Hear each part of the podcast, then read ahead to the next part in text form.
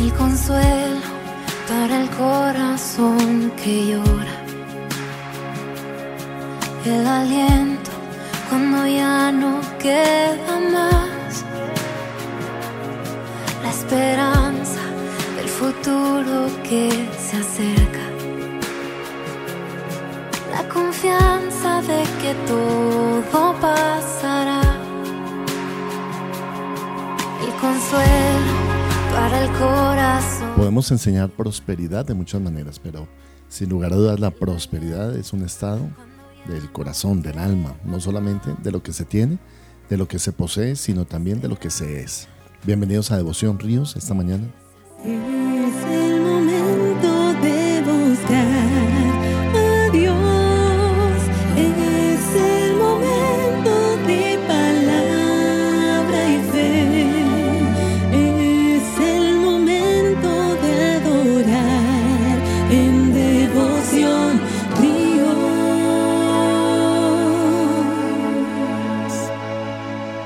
Hoy, en 2 Corintios capítulo 9, versículo 8, dice, y poderoso es Dios para hacer que abunde en vosotros toda gracia, a fin de que, teniendo siempre en todas las cosas todo lo suficiente, abundéis para toda buena obra. Como está escrito, repartió, dio a los pobres, su justicia permanece para siempre. Queremos hacer un énfasis esta mañana, no solamente en dar, eso no es el, el único mensaje que tiene el apóstol Pablo aquí en 2 Corintios 9, sino que tiene relación con la fe en Dios y tiene relación con la forma en cómo creemos al Señor. En el capítulo 9, versículo 7, habíamos estudiado el principio de la siembra y de la cosecha. Y cómo el dar es un propósito del corazón. Pero hoy vamos a estudiar eh, acerca de creer en el poder de Dios. El versículo 8 dice, y poderoso es Dios para hacer que abunde. Uno podría parar allí y pensar en que la abundancia, este es un concepto, ¿no? La abundancia. ¿Qué es la abundancia? Cuando no hay escasez, cuando sobra, cuando hay más de lo, necesario, cuando podemos destinar una porción de nuestros recursos económicos para hacer un ahorro o para hacer una inversión o para eh, guardar para nuestro futuro. Y eh, la mayor parte de personas en Colombia no ahorran, no, no somos ahorradores. Hay mucha gente que solamente piensa en gastar y en consumir, pero no en ahorrar. Y sin embargo, ¿por qué el ahorro tiene relación con la abundancia? Porque hay que tener por lo menos el 20% de los ingresos, ahorrarlos para una necesidad futura, para una escasez futura, para una eh, reinversión eh, este, económica ¿no? a futuro. Y muy pocas personas piensan en ahorrar, más bien piensan en gastar. Eh, tampoco piensan en su futuro, no piensan en la vejez. Hay que pensar en esas cosas y hay que tener los, los que son jóvenes, tienen que tener un fondo para el ahorro, para la jubilación, para la vejez. ¿Por qué es tan importante esto? Porque el tiempo pasa, porque los años se van y porque uno tiene que estar preparado también para ese momento de la vejez para no ser carga a sus hijos y a la familia. Y sin embargo el apóstol Pablo no parece tener esa, esa visión en este pasaje, pero me gusta lo que esta frase como la afirma, dice, y poderoso es Dios para hacer que abunde, para hacer que abunde. Cuando nosotros eh, tenemos la abundancia y esta proviene de nuestra relación y de nuestra comunión con Dios, podemos fijarnos en que eh, Dios es poderoso, Él tiene todo el poder. Cuando multiplicó los panes y los peces, era el poder de Dios, no era eh, eh, la, forma, es decir, no tuvieron el tiempo de un año para cultivar los peces necesarios para darle de comer a la multitud, ni tampoco tuvieron las panaderías abiertas suficientes, ni la harina suficiente para construir toda esa cantidad de panes. Era el poder de Dios. Y ese poder se vio manifestado en que se, se multiplicó cuando la harina de la tinaja no escaseó ni el aceite de la vasija, en el milagro que, eh, que, el profeta hizo con la viuda, Elías con la viuda, eh, ese, en ese momento fue, fue, el poder de Dios. Cuando ellos cruzaron el Mar Rojo, ese fue el poder de Dios que permitió que toda una multitud de más de 2.800.000 personas cruzaran el Mar Rojo para ponerse a salvo de los egipcios. Cuando cayó fuego del cielo y consumió el holocausto en el monte Carmelo, ese fue el poder de Dios y podemos decir y afirmar, Dios es poderoso. Puede que tú no tengas la fe eh, suficiente, la fe necesaria para creer en el poder de Dios, pero el poder de Dios existe. Y, lo vemos todos los días, vemos cómo el poder de Dios hace, hermano, que, que llueva, que germinen las plantas, hace que los mares no se desborden, hace que el mundo flote sobre una capa invisible de, fuerzas que, que, trabajan para que el mundo pueda ser viable, que nazca el sol todos los días, que haya las estaciones. Ese es el poder de Dios. Y también dice aquí el apóstol Pablo que ese poder de Dios, cuando creemos que Dios es poderoso, abunda, abunda, abunda. Hay abundancia en nuestra vida. Y él comienza en vosotros de toda gracia, pero el contexto de este pasaje es que él está hablando acerca de la necesidad económica, de la provisión de Dios.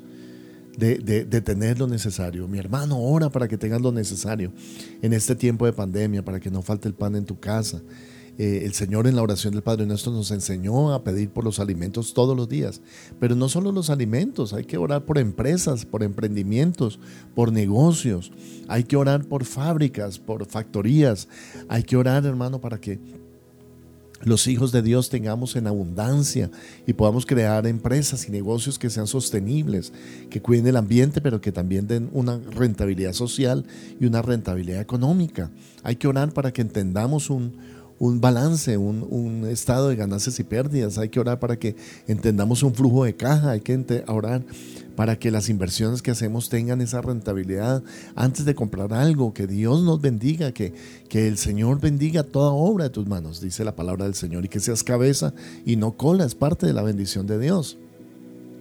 Entonces, en ese contexto, ninguna persona que anda con el Señor debería estar en escasez, sino en abundancia. Dios no desea la escasez para ti. Él no desea que tú vivas una vida eh, como, como una persona pobre, porque el pobre no tiene absolutamente nada. Pobre se es mentalmente, claro. Hemos escuchado historias de personas que han nacido en la pobreza y sin embargo a base de esfuerzo, de trabajo, de inteligencia, de estudio, de compromiso, de creer, de, de esforzarse, ellos han salido adelante y han sido gente millonaria.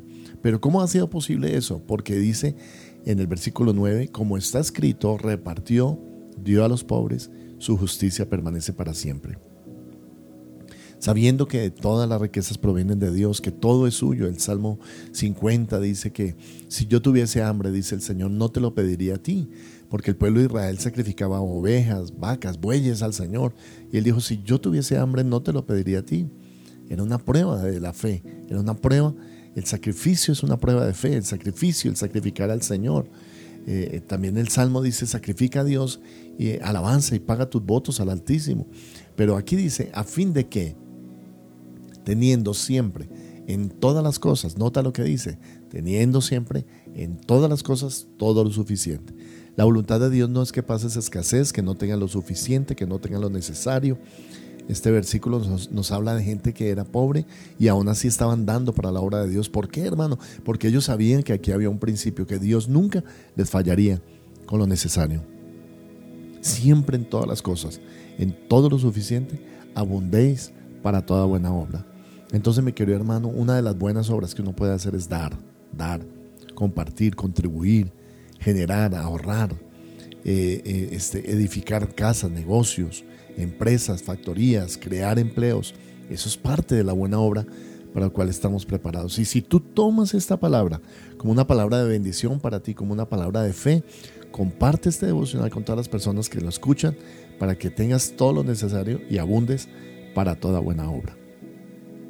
Te habló el pastor Juan Carlos López esta mañana desde la ciudad de Bogotá, te bendigo, oro por ti, que no te falte absolutamente nada en esta pandemia y que no tengas escasez, sino abundancia todo el tiempo, porque en ti abunda toda gracia del Señor Jesús. Te bendigo.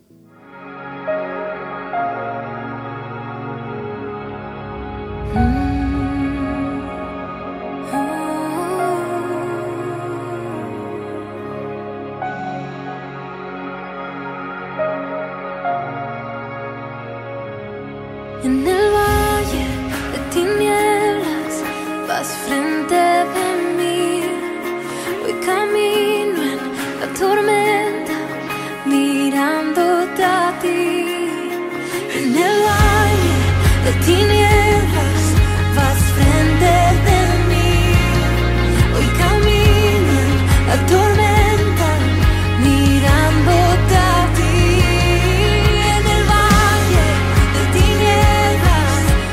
Invitamos a ser parte de la Donatón de ayudas y mercados para familias en condición de vulnerabilidad.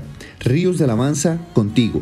Puedes realizar tu donación en dinero o en especie. Puedes hacerlo ingresando a la página www.riosdelavanza.co y allí puedes inscribirte tanto para dar como para recibir ayudas. En Ríos de Alabanza amamos la palabra de Dios, predicar en todo momento y hasta lo último de la tierra. Por eso tus aportes y donaciones son muy importantes para extender la predicación de la palabra en todo el mundo. Puedes realizar tus donaciones, diezmos y ofrendas a través de nuestras cuentas.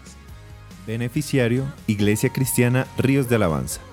NIT 900 020 167-1 la vivienda, cuenta de ahorros 0004 0003 5366.